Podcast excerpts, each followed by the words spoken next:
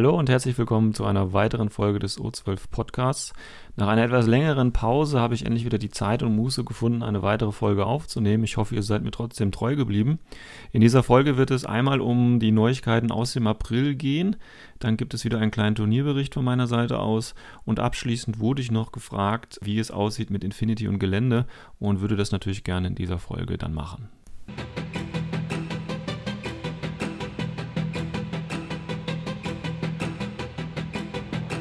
Ja, die Neuigkeiten. Ich würde ganz gerne direkt im Mai anfangen, denn natürlich war im Mai jetzt der Release von Humans 4. Die meisten, die vorbestellt haben, sollten eigentlich schon ihr Exemplar haben. Einige wenig scheinen es immer noch nicht zu haben, aber das PDF ist von der offiziellen Homepage zum Downloaden verfügbar. Ähm, ich will aber jetzt nicht im Einzelnen auf Humans 4 eingehen.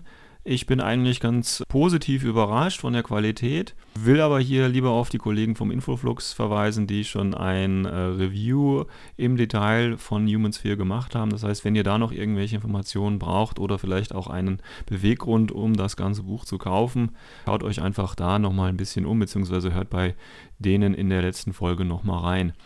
Eine weitere Neuerung, die äh, etwas überraschend kam, war auch, dass es jetzt anscheinend einen Manga von Infinity geben soll. Der ist anscheinend schon einige Monate in Entwicklung gewesen. Es wurden jetzt erste Ausschnitte auf einer spanischen Messe gezeigt. Mittlerweile wurden einige Bilder auch im internationalen Forum gespoilert. Das Ganze sieht ganz interessant aus. Ich persönlich bin kein Fan von Mangas, werde mir natürlich aber wahrscheinlich trotzdem eine Ausgabe holen, allein um mehr über den Hintergrund zu erfahren. Aber kommen wir jetzt mal tatsächlich zum Monat April. Im Monat April gab es natürlich wieder einige Releases von Figuren. Hierbei muss man allerdings sagen, es handelt sich durchweg um Resculpts. Wir haben hier auf der einen Seite natürlich den neuen Starter vom Imperial Service, der natürlich wieder extrem schön aussieht. Wir haben eine Reverend Healer mit einer Boarding Shotgun in einer sehr dynamischen Position. Wir haben eine Yaogat Strike Infantry mit Multi-Sniper. Alles sehr schöne neue Modelle. Und natürlich auch den Kasach Spätznaz mit HMG wollen wir nicht vergessen. Aber worauf ich mich heute konzentrieren würde, wäre die Makariba Guard weil es neben dem Resculpt auch in den Profilen etwas oder einige Änderungen gab. Und wenn wir uns das Profil von der Magariba Guard mal anschauen, kommt es erstmal ganz normal daher wie ein ganz normaler Tag, wobei natürlich die Silhouette von 8 schon eine ganz andere Hausnummer ist. Aber wenn man sich das Modell natürlich auch mal anguckt, das ist ja ein reiner Zinnklumpen.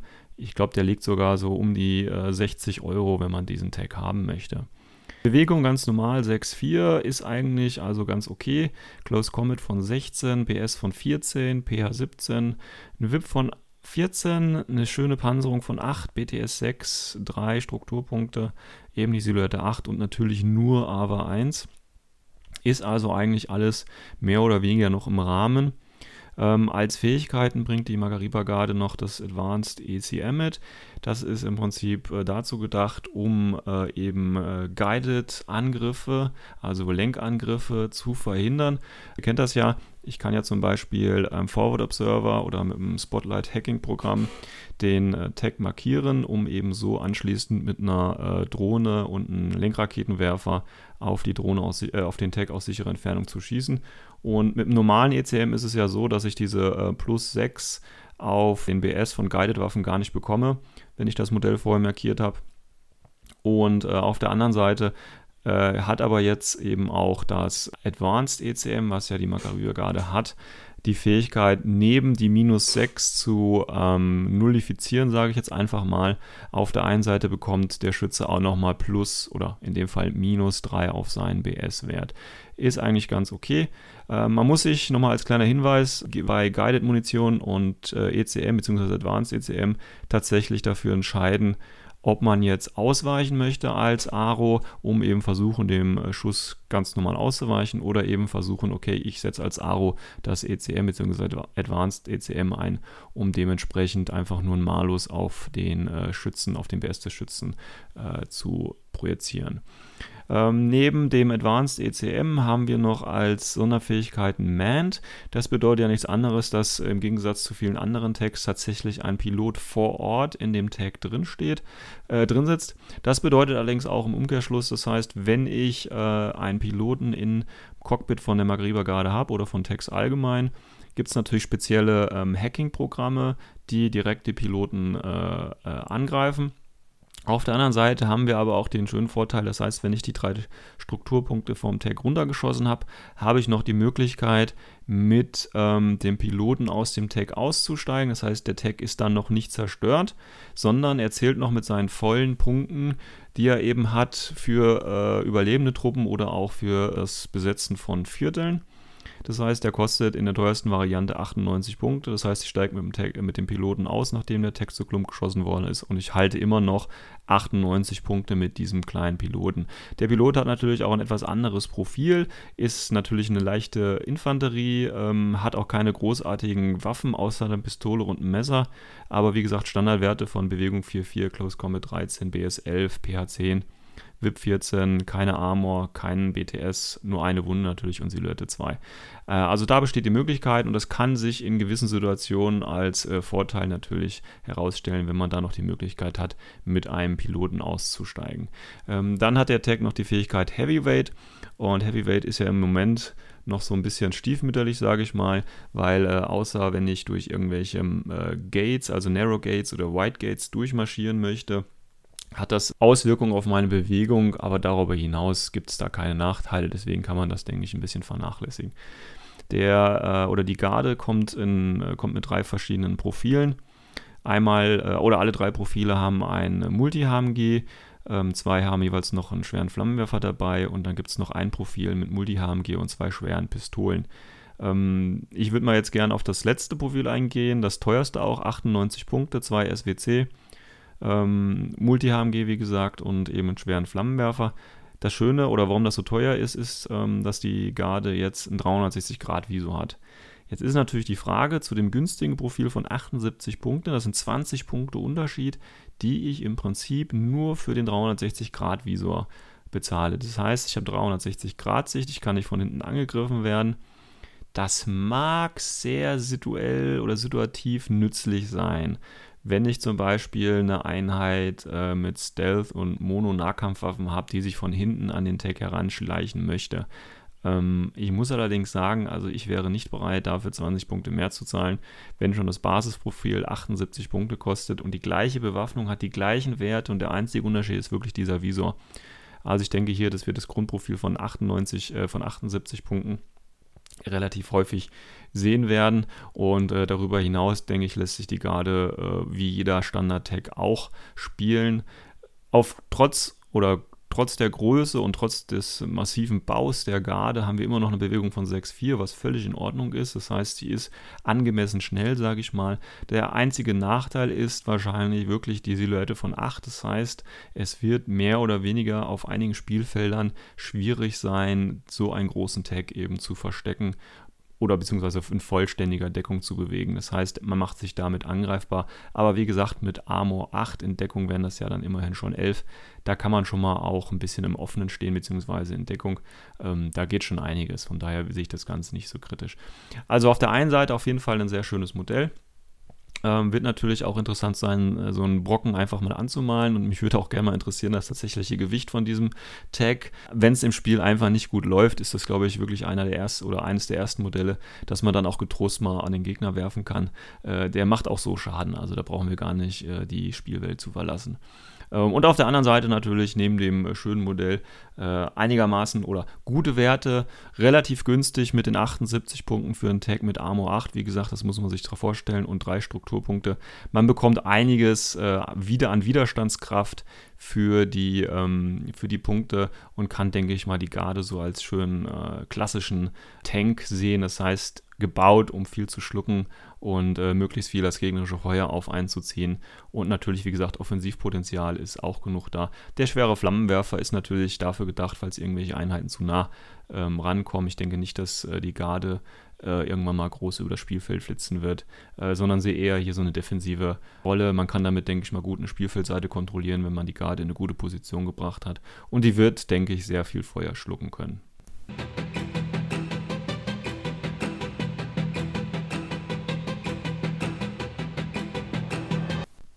Gut, 10 Minuten sind schon wieder vorbei. Kommen wir mal zu dem Turnierbericht, den ich noch abliefern wollte. Und zwar war ich letztes Wochenende bei den Infinity-Spielern aus Mannheim, genauer gesagt in Mutterstadt.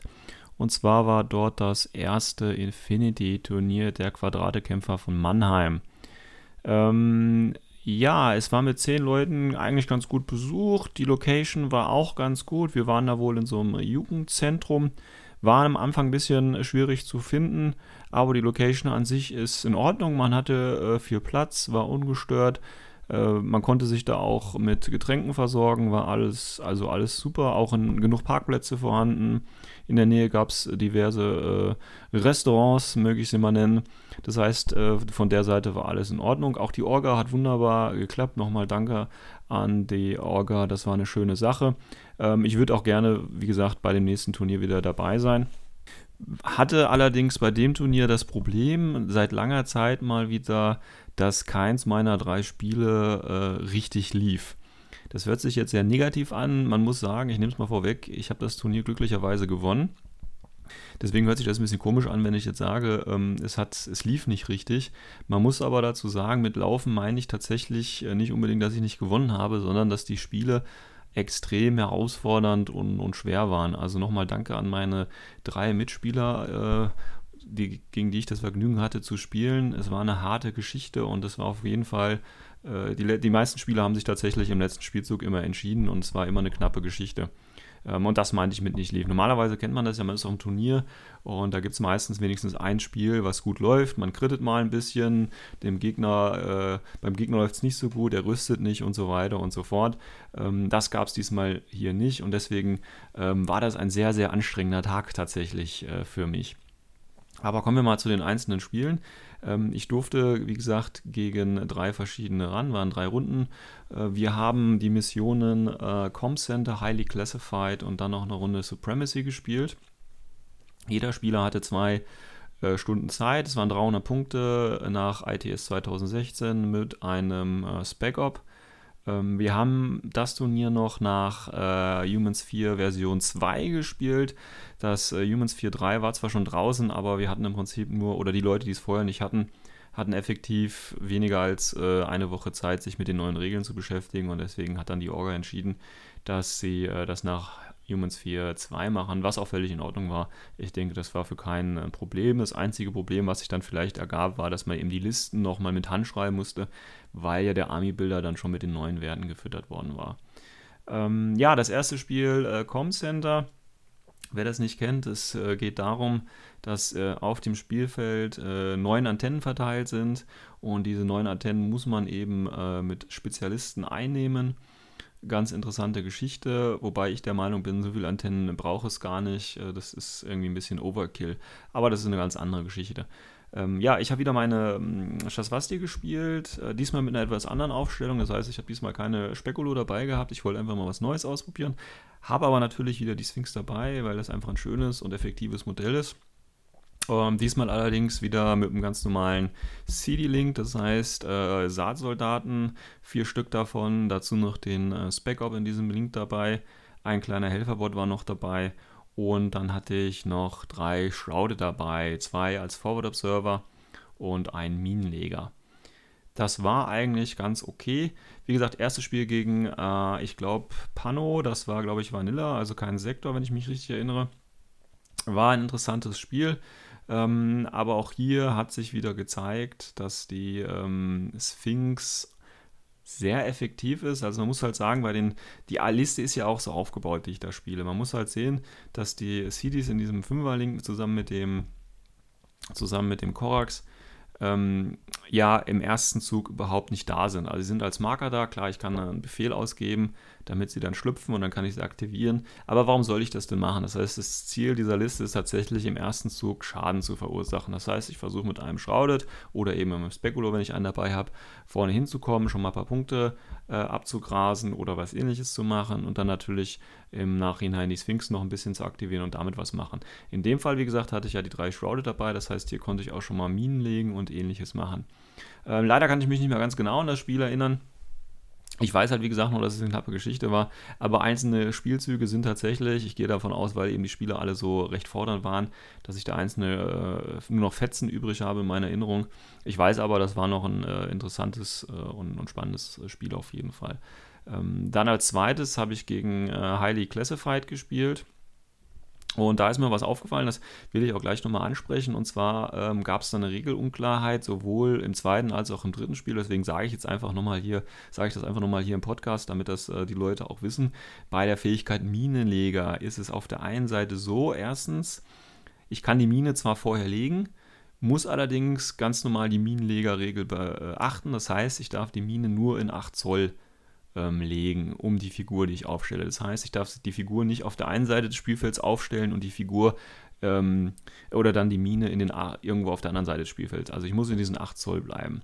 Eine andere Frage oder ein anderes Problem, was ich auch bei der Minenlegerfähigkeit ist, ähm, es ist so, die Minenleger, die Mine, die der Minenleger legt am Anfang des Spiels, muss die gleichen Aufstellungsregeln befolgen wie der Minenleger. Das bedeutet, wenn ich den Minenleger in der Aufstellungszone aufstelle, muss die Mine, die er legt, auch in dieser Aufstellungszone sein. Wenn ich mit dem Minenleger nur bis zur Hälfte des Spielfelds infiltriere, ohne zu würfeln, dann darf auch nur die Mine bis zur Hälfte des Spielfelds aufgestellt werden.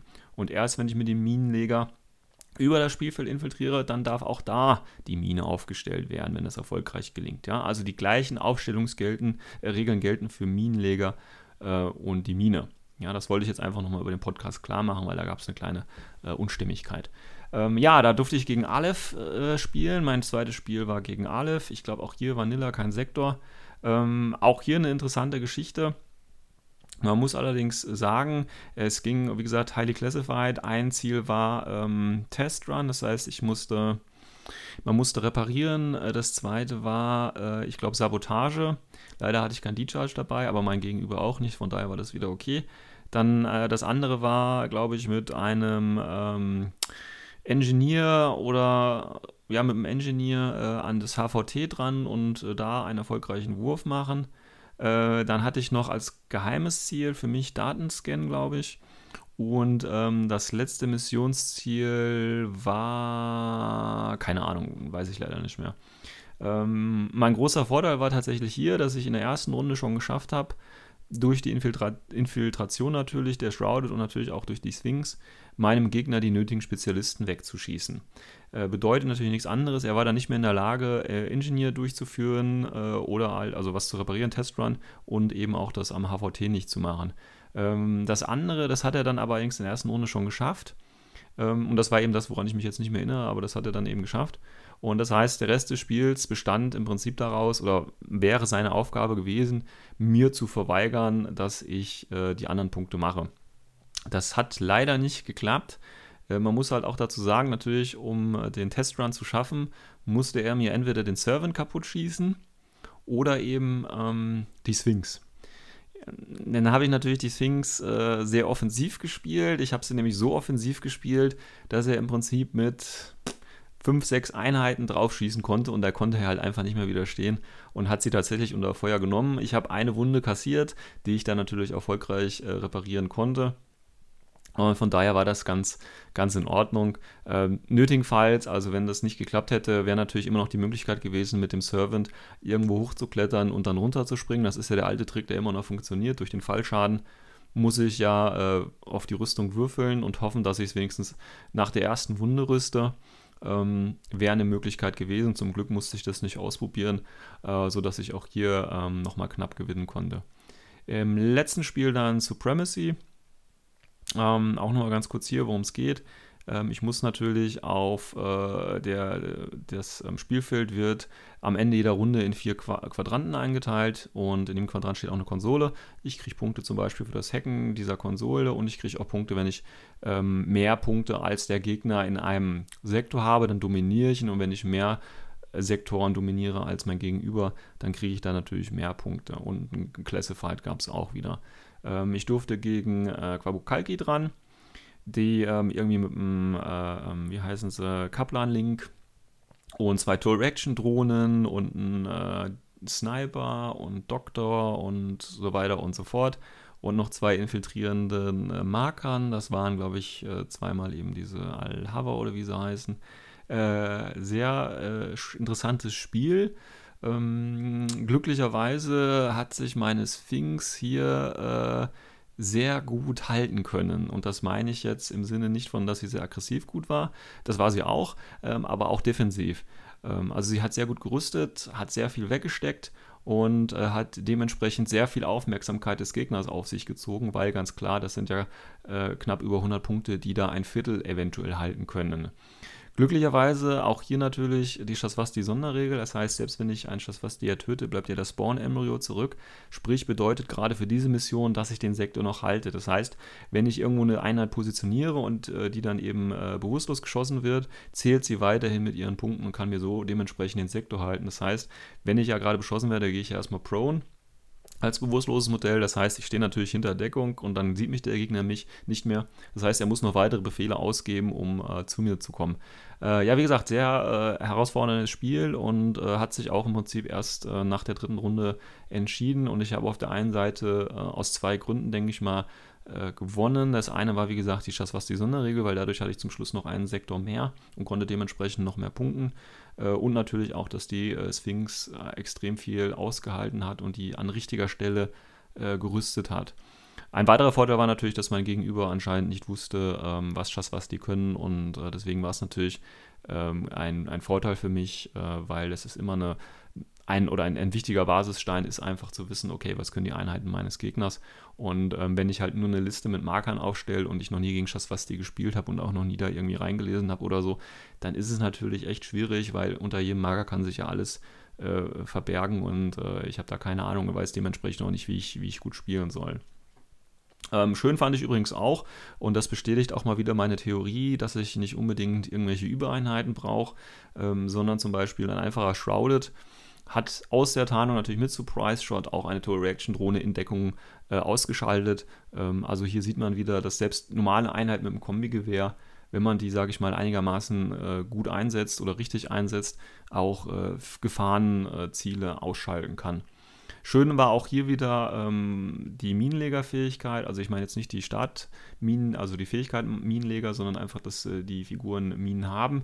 Ähm, äh, für alle, die das noch nicht kennen, es gibt diesen schönen Trick, da ja äh, Marker weder Sichtlinie noch Bewegung behindern, kann ich das ja tatsächlich so machen. Ich bewege meinen mein Minenleger an eine Hauskante, lege dann in Base-Kontakt eine Mine, und zwar an der Ecke der Hauskante.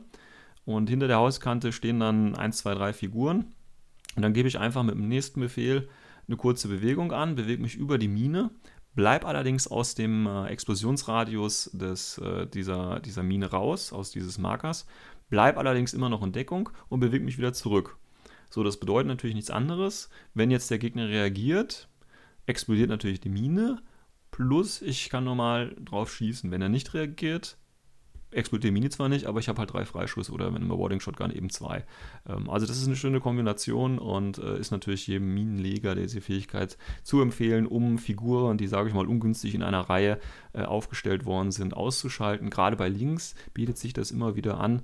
Und ich bin immer noch der Meinung, eine der effektivsten Möglichkeiten, Links auszuschalten, ist halt äh, einfach durch äh, geschicktes Platzieren von Minen, weil dann muss sich der Link äh, im Prinzip entscheiden, weiche ich aus oder schieße ich zurück. Oder eben lasse ich den Link aufbrechen und dann sind es ja umso leichter, die äh, Opfer niederzustrecken. Ja, also das waren meine drei Erfahrungen. Wie gesagt, zum Schluss äh, hat sich das äh, insgesamt tatsächlich so ausgewirkt, dass ich mit einem knappen Punkt Vorsprung äh, Erster geworden bin. Von daher freut mich das natürlich um, ungemein, weil wie gesagt, die Spiele waren sehr, sehr anstrengend und äh, Respekt an meine Mitspieler. ähm, wir haben uns nichts geschenkt, ich möchte es mal so sagen. Und äh, der eine oder andere, da freue ich mich schon auf eine Revanche und äh, hoffe, dass das natürlich dann eben dementsprechend ähnlich äh, knapp ausgehen wird.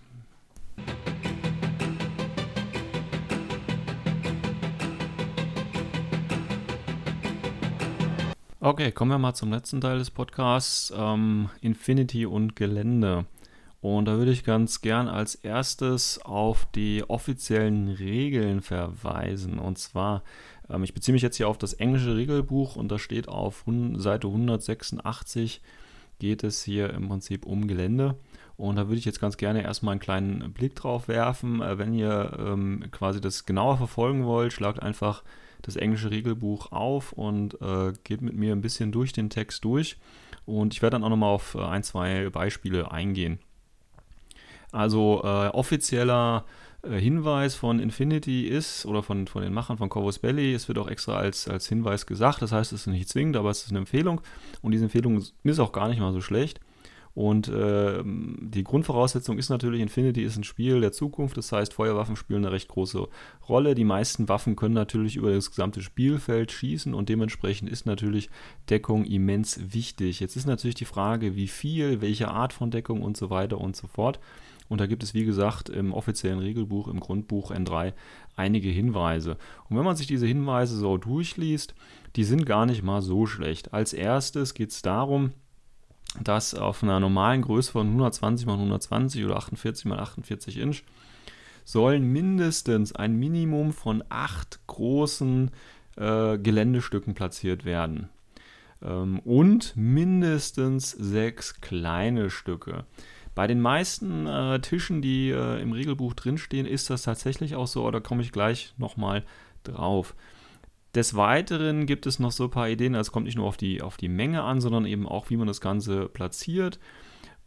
Es soll so sein, dass äh, es keine äh, Lücke größer als 10 Inch zwischen den einzelnen Gebäuden, den großen Gebäuden äh, sein soll und natürlich die meisten ähm, Sichtlinien sollen durch die Gebäude verdeckt sein. Man soll natürlich den Tisch oder sich über den Tisch bewegen können, ohne dass es äh, oder, oder dass die mit der Voraussetzung, dass die Figuren Deckung haben, dass nicht überall eine Sichtlinie gezogen werden kann und so weiter und so fort. Des Weiteren steht hier noch, dass natürlich Gebäude äh, irgendeine Art von Zugang haben sollten, also jetzt nicht nur im Inneren bespielbar, das ist gar nicht eine Voraussetzung, das muss gar nicht sein aber auf jeden Fall, dass man eben auch zum Beispiel durch Leitern oder eben Fahrstühle das irgendwie simulieren kann, dass man eben auf Dächer kann oder ähnliches, weil sonst stellt man die Figur durch Infiltration oder von mir aus so eine Aufstellungszone auf ein Dach und die kommt dann nicht mehr runter. Dann ein ganz äh, wesentlicher Punkt meiner Meinung nach ist äh, dann die Unterscheidung zwischen symmetrischen und asymmetrischen Aufstellungen. Das bedeutet nichts anderes. Ähm, Gerade Anfänger machen das auch gerne. Da wird der Tisch eben so aufgebaut, dass auf beiden oder es wird darauf geachtet, dass die Aufstellung möglichst symmetrisch, das heißt gleich ist. Das heißt, wenn ich auf der Seite drei Container baue, dann baue ich auf der anderen Seite drei Container genau an der gleichen Stelle und so weiter und so fort. Ähm, das ist sicherlich, um das Spiel auszuprobieren, gar nicht mal so schlecht. Aber das Ganze wird vielleicht viel interessanter, wenn ich das Ganze asymmetrisch aufbaue. Das heißt, ich gebe einer Seite einen ganz klaren Vorzug, was die Aufstellung betrifft. Weil das bedeutet im Umkehrschluss natürlich, wenn ich am Anfang des Spiels den ähm, Leutnantbefehl oder den Leutnantwurf gewinne, den ersten Wipwurf und ich mich dann entscheiden muss, okay, nehme ich den ersten Zug oder nehme ich die eindeutig bessere Seite, die zum Beispiel einen Sniper-Turm hat oder wo ich extrem viele Deckung habe oder, oder, oder. Das hängt natürlich je nachdem äh, davon ab, welches Gelände mir zur Verfügung steht. Und wenn wir uns jetzt mal ähm, die Bilder anschauen, also auf der nächsten Seite, auf Seite 187, sehen wir hier mal ein äh, Beispiel für einen Tisch und da steht jetzt ganz klar, wir haben acht große Geländestücke und wir haben eine asymmetrische Aufstellungszone. Warum asymmetrisch? Man sieht es, in der roten Seite haben wir unten äh, so ein hohes Gebäude und natürlich ganz klar, wenn ich da Sniper oder äh, Total Action Drohne oder was auch immer draufstelle, sehe ich natürlich ganz klar, ich kann bis zu der blauen Zone hochgucken. Das kleine Gebäude in der Mitte, da gibt kaum Deckung. Ich kann auch noch einen schönen Kanal ziehen, so quer diagonal rüber in die Aufstellungszone. Das heißt, wenn ich da natürlich Figuren aufstehen habe, habe ich da ein ganz großes Bedrohungspotenzial und kann, so wie es im Moment aussieht, eine komplette Spielhälfte im Prinzip dicht machen. Das gleiche auch auf dem Gebäude, das äh, oben komplett in der roten Aufstellungszone liegt. Wenn ich da Einheiten positionieren könnte, dann sieht man schon, ich kann durch die mittleren beiden äh, weißen Türme in der Mitte komplett auch durchziehen. Und das heißt, ich habe hier überhaupt keine Möglichkeit, dass der Gegner oder der Gegner hat überhaupt keine Möglichkeit, äh, in die Nähe meiner Aufstellungszone zu kommen, mal abgesehen von Infiltratoren oder Luftlandern oder ähnlichem. Also das ist schon mal äh, ein Beispiel für eine, äh, für eine asymmetrische Aufstellung, wobei so ganz asymmetrisch ist es natürlich nicht, weil ungefähr die beiden großen, sowohl der blaue große Block als auch der rote, die ähneln sich schon sehr stark, sowohl die beiden äh, als auch die beiden kleinen flachen in der Mitte. Der einzige Unterschied scheint hier tatsächlich zu sein, dass eine weitere flache Kiste hier eben fehlt in der blauen Aufstellungszone. Ob man das jetzt hier schon wirklich asymmetrisch nennen kann, ist es natürlich so, aber das wäre jetzt nicht das, was ich unter asymmetrisch ver äh, verstehen würde. Da müsste noch ein bisschen mehr passieren. Aber schauen wir uns mal äh, die zweite Grafik an auf der gleichen Seite. Also auch, wie gesagt, es geht Voraussetzung acht große und dann sollen ja jetzt zusätzlich nochmal sechs kleine aufgestellt werden. Äh, das sieht man jetzt hier auch. Meiner Meinung nach ist aber die Positionierung dieser äh, kleineren Geländestücke jetzt auch nicht optimal. Man nehme jetzt mal an, ich würde jetzt beispielsweise äh, links in das Spielfeld reinkommen. Da haben wir eine Zone, die relativ offen ist. Also neben diesem kleinen weißen Kasten vor der blauen Aufstellungszone kann ich erstens eine komplette Sichtlinie wieder bis in die rote Aufstellungszone ziehen. Und wenn ich zwischen äh, so in der Mitte ungefähr rauskomme, habe ich auch eine Sichtlinie zwischen äh, über das gesamte Mittelfeld bis äh, auf die andere Spielfeldseite, nur unterbrochen von dem äh, großen Kasten, der rechts steht. Das kleine Geländestück, was da in der Mitte positioniert ist, das ist ein bisschen lächerlich. Äh, das wird so gut wie überhaupt keine Auswirkungen haben. Äh, Gleiches ist auch im Prinzip in der roten Aufstellungszone. Ähm, dieses, dieser Aufsatz auf der einen Kiste da äh, ist eigentlich auch relativ sinnlos, muss man tatsächlich sagen. Also hier bin ich mit der Aufstellung äh, relativ unglücklich. Das ist hier nicht gelöst. Das Prinzip an sich sieht schon mal ganz gut aus, aber wie gesagt, ähm, ist hier nicht meiner Meinung nach gut gelöst. Wenn wir uns jetzt mal ähm, eher Beispiele aus dem Buch direkt anschauen, weil da sieht man das Ganze mal ein bisschen grafisch. Und zwar, wenn ihr da mal äh, ein bisschen vorblättert, und zwar auf die Seite 6 im englischen Regelbuch, da haben wir ein schönes Bild eines Tisches. Der sieht natürlich wunderbar aus. Schönes, schönes Gelände, schöne Miniaturen, noch eine schöne Spielmatte. Und äh, da bekommt man richtig Lust zu spielen. Aber wenn wir uns das jetzt mal aus geländetechnischer Sicht ansehen, also wie gesagt, die Qualität des Geländes überhaupt keine Frage. Wir haben jetzt hier auch 1, 2, 3, 4, 5, naja, sechs, sieben, acht größere Geländestücke. Ja, wenn man jetzt die Gebäude alle nimmt und dann eben sechs kleinere, da könnte man vielleicht so das Auto da hinten nehmen oder die Werbetafeln und sogar die, äh, ich glaube, das sind Telefonboxen, äh, die da noch stehen. Also wenn man das jetzt als kleineres Gelände tatsächlich jetzt definieren würde, würde dieser Tisch ja so ein bisschen den Anforderungen äh, von, von Corvus Belli entsprechen, beziehungsweise den Vorgaben.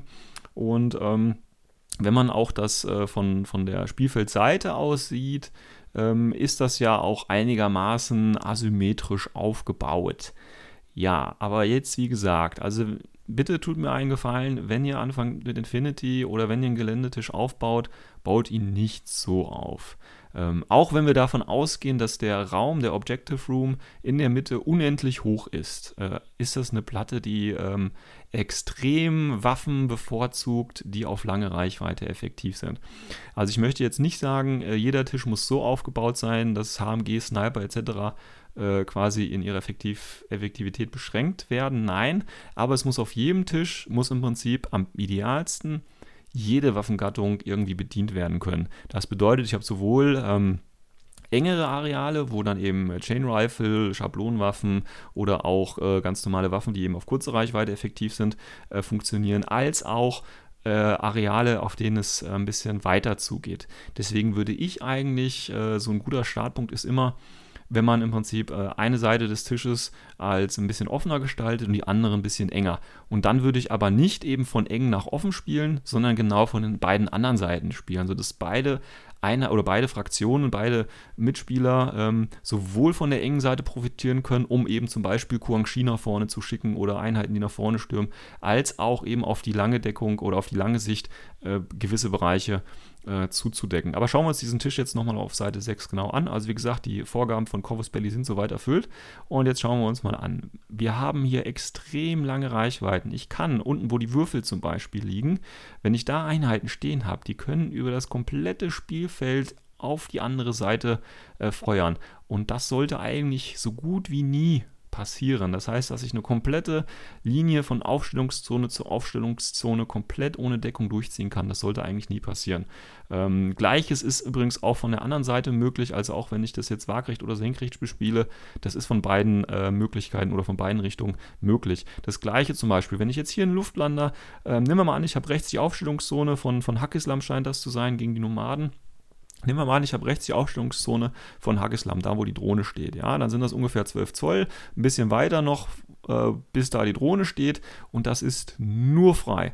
Das heißt, alles, was ich machen muss, ist im Prinzip hier mit dem Luftlander runterzukommen, der eine Spitfire oder ein HMG hat. Den positioniere ich schön auf der äh, langen Seite hier unten oder eben oben, komme schön rein. Ich kann auch wunderbar hier über die Seite reinkommen und dann einen kurzen Befehl ausgeben und dann kann ich im Prinzip alles niedermähen, was im Prinzip auf diesem Streifen steht. Also ein richtiger Todesstreifen haben wir hier.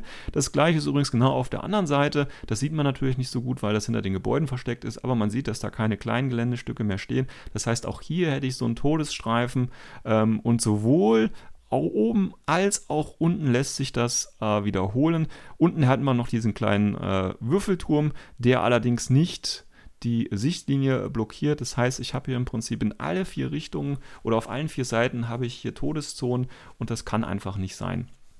Gleiches Spiel. Wenn ich mich jetzt auf dem Weg zum Objective Room befinde, das ist ja häufig ein Missionsziel, möchte ich natürlich äh, auch lebend irgendwie ankommen. Äh, Sag mir doch mal bitte jemand, wie das auf diesem Spieltisch hier möglich ist. Wenn man sich die Abstände von Deckung zu Deckung anschaut, sind die relativ groß. Ja, ich gehe gerade mal wieder von der Hagislam-Seite aus. Wir haben das äh, Microarts-Gebäude in der Mitte und da, wo ungefähr, ich glaube, Scarface ist das, steht, bis zum Objective Room ein, das ist eine reine Todeszone, dieser Bereich. Da steht keine Deckung. Alles, was da durchläuft, wenn ich keinen Rauch habe oder irgendwas, ist das wirklich tödlich, jede Figur da durchzubewegen. Man sieht ja auch schön, ich glaube, das ist ein Gecko, der da steht. Ähm, wenn der Gecko da steht, dann kann da einfach nichts durchlaufen. Ja? Also es ist ganz problematisch, dieses Gelände. Anderes Problem, was ich bei diesem Gelände vielleicht haben würde, ist, wenn man sich die äh, hohen Microarts-Gebäude anschaut, wenn ich da einen Sniper oder was ähnliches oder eine Total Reaction Drohne oben hinbaue, bin ich 100% sicher, auch wenn man das jetzt nicht nachprüfen kann, aber von oben auf dem gelben Gebäude neben dem Werbeschild kann ich fast das gesamte Spielfeld einsehen. Wenn wir sagen, der Objective Room ist unendlich hoch, dann nicht. Dann kann ich nur die untere Seite komplett einsehen, aber dann stelle ich einfach noch einen zweiten äh, Sniper auf das äh, hintere ähm, Microarts-Gebäude mit der Werbung und dann habe ich das Spielfeld abgeriegelt. Also das kann einfach nicht sein. Ich habe jetzt zum Beispiel hier für Truppen wie, äh, ja, für schnelle Einheiten, die nach vorne müssen oder Motorräder oder eben Guangxi oder was auch immer, habe ich im Prinzip keine Möglichkeiten, äh, irgendwie das Spielfeld lebend zu überqueren. Ja, und wie gesagt, das äh, kann eigentlich nicht sein. Also das ist zum Beispiel, es sieht sehr schön aus, keine Frage. Und jeder, der eine Demo geben würde und so ein Spielfeld da sehen würde, äh, äh würde natürlich sich interessiert zeigen und sagen, was ist das denn geil, es sieht echt krass aus und so weiter und so fort. Aber zum effektiven Spielen äh, ist dieser Tisch, äh, taugt dieser Tisch leider gar nicht. Ein weiteres Beispiel, ähm, auch direkt aus dem Regelbuch, haben wir auf Seite 9 ist es, glaube ich. Äh, Seite 12, Entschuldigung. Also da, wo im Prinzip die Einführung anfängt. Hier haben wir auch wieder ein schönes Gelände. Äh, sieht auch wieder super aus, aber ein bisschen anderen Ansatz. Und äh, der andere Ansatz hier ist tatsächlich, dass wir einen großen Bereich in der Mitte blockiert haben. Ähm, wir haben sowohl wieder einen asymmetrischen Aufbau als auch in der Mitte was Großes stehen. Durch dieses, äh, ich glaube, das ist von äh, Bandura, Burak-Gebäude oder ne, von Pluscraft Game ist das, glaube ich, haben wir ähm, in der Mitte eine schöne Abriegelung. Die lässt sich natürlich wieder umgehen, indem ich auf den äh, Gebäuden äh, Leute draufstelle. Aber ähm, für normale Infanterie, die jetzt sich auf dem Boden bewegt, ist das schon mal eine gute äh, Deckung, weil man sieht, ein Großteil des Geländes ist einfach abgesperrt. Wie gesagt, es sei denn, ich stehe auf irgendeinem der Gebäude. Natürlich haben wir, aber trotzdem haben wir hier auch wieder das Problem der Seiten, der zu offenen Seiten. Ja, man muss natürlich, klar, man muss natürlich immer ein bisschen Platz lassen, damit auch Luftlander mit ihrer Schablone überall äh, oder an geeigneten Stellen hinkommen. Das ist auch völlig in Ordnung. Man sieht ja zum Beispiel auch einen Luftlander äh, unter der Smoke-Template ein bisschen weiter oben, da ist ja auch gerade einer, also wir haben da genug Platz, um Luftlander runterkommen zu lassen. Aber das Problem ist, wenn ich da eine Aufstellungszone hätte und wie gesagt, wenn ich da einen einigermaßen fähigen Spieler mit der richtigen Einheit habe, habe ich so gut wie keine Chance mehr. Äh, deswegen sind die Aufstellungszonen hier auch wieder viel zu weit. Äh, Im Bereich des Asymmetrischen muss ich sagen, ist das ganz okay, aber auch hier wieder sehe ich eine Gefährlichkeit. Wie gesagt, wenn ich hinten auf diesem Gebäude, ich weiß jetzt nicht, welcher, wer der Hersteller ist, bei den Kisten hinten, da steht ja auch eine Figur schön drauf. Äh, wenn das ein Sniper ist, der kann sowohl über das Gelände in der Mitte drüber schauen, der kann im Prinzip von dem einen Gebäude zu dem anderen Gebäude schießen, die anderen natürlich auch, ähm, aber der hat hier auch wieder viel zu viel Spielfeldkontrolle meiner Meinung nach. Also hier muss man tatsächlich aufpassen, wenn man Gelände aufstellt, es darf nicht zu dominierend einfach sein oder dann wenn, es so positionieren, dass jeder Spieler die gleichen Chancen hat, dahin zu kommen. Wenn natürlich mein Mitspieler, jetzt sage ich mal, ähm, keine infiltrierende Einheit hat oder keinen Luftlander oder keine schnelle Einheit, mit der man solche Positionen einnehmen kann, äh, dann würde ich sagen, ist das okay, weil das ist die Armee, für die sich der Gegner entschieden hat, ähm, für die Fraktion mit den Eigenheiten und so weiter. Und dann kann man das auch akzeptieren. Aber im Prinzip gleich am Startfeld so eine Festung zu positionieren, finde ich immer sehr kritisch. So, das waren jetzt so Beispiele aus dem Regelbuch. Also so anscheinend stellt sich das äh, Corvus Belli vor, wenn man den Anweisungen folgt. Ähm, auch hier wieder eine gewisse Anzahl von äh, großen Gebäuden und so weiter. Das ist alles okay. Aber wie gesagt, die, die Tunnel und die Zonen, die sind einfach noch viel zu groß, als dass man da eine reelle äh, Spielchance hätte, beziehungsweise reellen Spielspaß drauf hätte. Wenn ich jetzt persönlich einen Tisch aufbaue, ähm, versuche ich immer so ein paar, paar ähm, ja, Grundregeln, sage ich mal, äh, einzuhalten. Also eine dieser Grundregeln wäre, ich hatte es vorhin schon mal angesprochen, ist auf jeden Fall, große Gebäude würde ich jetzt nicht unbedingt in die ähm, Startzone stellen. Man kann sie, um das Asymmetrische äh, ein bisschen zu gewährleisten, würde ich sie vielleicht in Reichweite aufstellen. Also noch in der eigenen Spielfeldseite. Also nehmen wir mal an, wir haben einen Aussichtsturm, zum Beispiel das, ähm, das der, ich glaube, es ist ein Warsenal-Turm, der da hinten ist. Den würde ich jetzt nicht in die Aufstellungszone positionieren, sondern den würde ich in oder in Richtung einer der Spielfeldhälften positionieren. Das heißt, hier habe ich natürlich einen Vorteil, wenn ich hier aufstellen würde und ich die entsprechende Einheit habe, denn entweder kann ich da gleich schon im ersten Spielzug hin infiltrieren oder ich bewege mich halt einfach mit ein, zwei Befehlen hin. Das finde ich dann in Ordnung. Ja, das ist okay, weil es kostet Befehle, sich dahin zu bewegen, beziehungsweise es be benötigt eine Fähigkeit, um sich dahin zu bewegen. Das ist in Ordnung. Aber in der Aufstellungszone würde ich so extrem hohe Gebäude niemals äh, aufstellen. Ich würde das so als erste, ja, als ersten Hinweis vielleicht geben. Hohe Gebäude würde ich äh, viel eher im Mittelfeld ansiedeln. Wie gesagt, wo beide Fraktionen die Möglichkeit haben, hinzukommen und diese Position auszunutzen. Wie gesagt, wenn der Gegner nicht entsprechende Einheiten dabei hat, ist das völlig okay. Dann äh, kann man quasi diese Schwäche der Armee ja zu seinem Vorteil nutzen. Das ist ja völlig in Ordnung und im Sinne des Spiels. Also hohe Gebäude bitte aufs, aus der Aufstellungszone weglassen, sondern viel mehr in die Mitte stellen. Dann, was auf den ganzen Tischen hier noch ein bisschen fehlt, das ist auf jeden Fall genug äh, Scatterterrain. Das heißt, äh, kleine Kistenstapel, äh, Mülleimer, Container, äh, möglichst versuchen, ähm, da was zuzustellen, sodass ich zwischen diesen großen Gebäuden, die ich ja durchaus platzieren kann, also acht große Gebäude, sechs kleine, ist ja mal eine schöne Richtlinie, kann man ja so machen. Aber dann muss ich im Prinzip dafür sorgen, dass ich zum Beispiel auch mit einer vorsichtigen Bewegung, das heißt bei den meisten Einheiten 4 Inch, überbrücken kann. Ja, es soll ja nicht verhindert werden, dass sich die Einheiten überhaupt nicht mehr bewegen können, sondern dass sie immer noch die Möglichkeit haben, aber das dann eben viele Befehle kostet oder eben mehr Befehle kostet, als wenn ich jetzt einfach äh, so da rumlaufen würde. Also, zweite Idee würde ich sagen, äh, viel mehr Scatter-Terrain als hier zu finden ist. Infinity ist ein sehr terrainlistiges äh, Spiel und bis man da eine schöne Platte hat, dauert das sicherlich auch, aber es stört sich auch keiner, gerade im heimischen Bereich, wenn man da irgendein Zeug eben hinstellt, Tassen, Farbtöpfe, was auch immer. Also da gibt es ja genug Sachen, die man da verwenden kann. Für ein Turnier ist es natürlich ein bisschen schwieriger, es muss ja ein bisschen schöner aussehen, aber ähm, das ist eben noch mal eine ganz andere Geschichte, wie ich an eine Turnierorganisierung, wie ich da rangehe. Also, ähm, hohe Gebäude nicht in der Mitte, sondern, oder hohe Gebäude nicht in die Aufstellungszone sondern eher am Rand und in der Mitte äh, oder auf dem Gelände verteilt auf jeden Fall mehr ähm, Scatterterrain. Was auch extrem wichtig ist, meiner Meinung nach, diese langen Korridore, niemals. Also nicht von Kante zu Kante. Würde ich nie machen. Ich, äh, man kann einen, äh, Sniper oder auch einen HMG wunderbar spielen, wenn man zum Beispiel nur zur Hälfte vorkommt. Das heißt, ich baue einfach bis zur Hälfte und dann wieder ein hohes Gebäude. Das heißt, da ist eine ähm, Sichtschutz wieder da. Also niemals von Kante zu Kante aufstellen. Gerade wie gesagt bei den hohen Gebäuden aufpassen. Ähm, ich würde das so machen, also wenn man diese, diese, ähm, diesen Hinweis von Corvus Belli verfolgt, die sechs großen Gebäude aufstellen und dann die sechs kleinen. Und die sechs kleinen würde ich so aufstellen, dass sie eben dann die Korridore zwischen den großen äh, dementsprechend zustellen. Ja? Bestes Beispiel, ich nehme, ähm, habe zwei hohe Gebäude stell die auf, laut Vorgabe 10 Inch zwischendrin oder von mir aus auch mehr, ist alles in Ordnung. Und zwischen diesen Gebäuden, wenn ich die jetzt verlängere, stelle ich einfach noch einen Container hin. Dann habe ich nämlich diesen Korridor schon zugestellt. Das heißt nicht, dass mein HMG nicht mehr effektiv ist. Ich kann halt nur nicht extrem viel abdecken, sondern nur noch viel, was immer noch ausreichend ist für, äh, für ein HMG. Ähm, dann würde ich auch immer, wie gesagt, ein bisschen dafür sorgen, dass auch Einheiten, die eben äh, mit einer Chain Rifle oder so unterwegs sind oder Nahkämpfer, dass die irgendwie eine Chance haben, irgendein Areal mit dem ich zum Gegner kommen kann. Also bestes Beispiel sieht man jetzt hier, wie gesagt, auf Seite ähm, 12, finde ich, dieses Gebäude in der Mitte, ja, durch die vielen Tunnel, die da in der Mitte sind.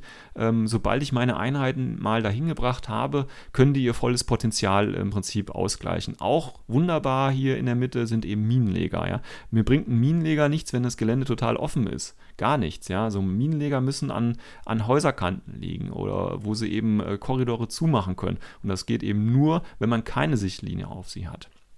Also das wäre auch nochmal so eine Regel. Gucken, dass eben äh, verschiedene Areale äh, auf dem ähm, Spielfeld zu finden sind. Ja, und dann, wie gesagt, ähm, wenn man das Ganze noch ein bisschen abrunden will, ähm, das versuche ich, oder das ist immer so eine schöne Idee, versuchen, ähm, eine Art von Einheit, Einheitlichkeit reinzubringen. Ähm, bedeutet nichts anderes, als wenn ich mir jetzt, wie gesagt, den Tisch auf äh, Seite 12 hier anschaue, der sieht schön aus, aber er hat im Prinzip keine einheitliche Struktur. Wir haben hier verschiedene Hersteller, was ja im Prinzip nicht falsch ist, aber ich finde, in diesem, auf, diesem, ähm, auf diesem Tisch gibt es keine Geschichte. Bedeutet, ich habe da hinten mal eine Lagerhalle, ich habe da dann so einen Turm, der hochsteht, dann habe ich so einen komischen Sniper-Tower, der in Tarnfarben angemalt ist. Also das Zusammenspiel passt irgendwie nicht. Also wenn man jetzt überlegt, okay, ich habe hier eine, eine Microarts Stadtmatte, habe ich hier, ähm, dann müsste ich natürlich auch gucken, dass mein Gelände dazu passt. Wunderbar passt dazu zum Beispiel die Garage, natürlich, okay, in dem Fall ist es natürlich auch von Microarts, ja, aber auch das Warsener-Gebäude, dieser Bunker, Kommandobunker da, würde auch passen, ja, wenn man den natürlich ein bisschen anders farblich gestalten würde. Also ich finde auch hier so eine, die Farbgestaltung spielt noch eine Rolle. Und natürlich auch, dass die Gebäude in irgendeiner Art von ihrer Struktur, von ihrem äh, ja, Feeling, sage ich jetzt einfach mal, zueinander passen. Und da passt halt zum Beispiel dieses äh, Plastcraft-Gebäude, äh, das ist ja diese Hackislam-Anlage und auch dieser Camo-Sniper-Turm äh, passt da auch passt da nicht so. Genauso wie dieses, ich sag mal, so ein bisschen äh, gotisch angehauchte Gebäude ganz im Hintergrund mit den Kisten. Ja, das, ähm, wenn man das jetzt so, äh, wie gesagt, das sieht gut aus, gar keine Frage, aber quasi noch für, für, für die Advanced-Leute, ja, um das i-Tüpfelchen, da fehlt mir immer noch so ein bisschen die Story. Das heißt, auch da gucken, dass das so eine kleine ähm, Geschichte vielleicht ist, dass es tatsächlich ein Industriegebiet sein könnte könnte oder eine Ebene oder ein Dschungel oder oder oder. Da gibt es ja unendliche Möglichkeiten, aber wichtig ist eben das Zusammenspiel und dann macht es eben auch gleich viel mehr Spaß. Okay, um das Ganze nochmal zusammenzufassen im Schnelldurchlauf. Also, eine der Vorschläge, die ich machen würde, ist es auf jeden Fall auf eine asymmetrische äh, Platte zu achten. Das heißt, die Gelände oder dass die Geländestücke sollten asymmetrisch in irgendeiner Art und Weise aufgestellt werden. Äh, als zweites bitte keine hohen Gebäude in die Aufstellungszone, sondern eher in die Mitte. Hohe Gebäude würde ich alle Gebäude zählen, die eben größer sind als das, was in der Mitte steht, das heißt, wo ich drüber schauen kann. Anschließend definitiv noch viel Scatter-Terrain, also Kleinigkeiten, die aber eben auch noch Deckung für Infanteriemodelle bietet. Dann bitte keine Linien ziehen können von Kante zu Kante, von Aufstellungszone zu Aufstellungszone, das bitte vermeiden. Ähm, dann bitte auch die Aufstellungszone an sich nicht zu frei halten. Das heißt, auch in der Aufstellungszone sollten Gebäude so stehen, dass ich eben nicht von oben nach unten bzw. links nach rechts ähm, angreifen kann, bzw. nicht äh, komplett durchziehen kann. Und äh, dann bitte auch noch äh, möglicherweise verschiedene Areale aufbauen. Das heißt eher enge, äh, enger gestellte Areale, wo eben Figuren, die auf Nahkampf oder auf kurze Reichweite gut funktionieren und äh, aber auch offene Bereiche, wo dann eben äh, Einheiten mit Langreichweitenwaffen äh, ihr Potenzial ausschöpfen können. Und wenn man das alles hinbekommen hat, dann wäre im Prinzip noch der letzte Schritt äh, darauf zu achten, dass die Geschichte irgendeine Art von, äh, dass die Platte irgendeine Art von Geschichte erzählt, dass wir ein harmonisches Zusammenspiel sowohl von der Bemalung als auch von der Atmosphäre haben und äh, eben kein zusammengewürfeltes äh, Schlachtfeld in irgendeiner Art und Weise haben.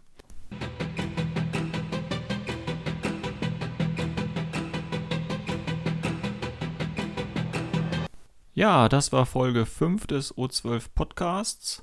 Wenn ihr irgendwelche Fragen habt, Kritik, Anmerkungen, wenn ihr damit nicht einverstanden seid oder etwas nicht verstanden habt, wie ich zum Beispiel Gelände empfehlen würde aufzustellen oder oder oder, seid bitte so frei, schreibt mir einfach im Forum, erreicht mich über Facebook oder per E-Mail, äh, meldet euch, auch wenn ihr Fragen für weitere Themen habt, ich greife gerne auf und natürlich hoffe ich, dass es bis zur nächsten Folge nicht ganz so lange dauert. Ich wünsche euch noch einen schönen Tag und bis zur nächsten Folge.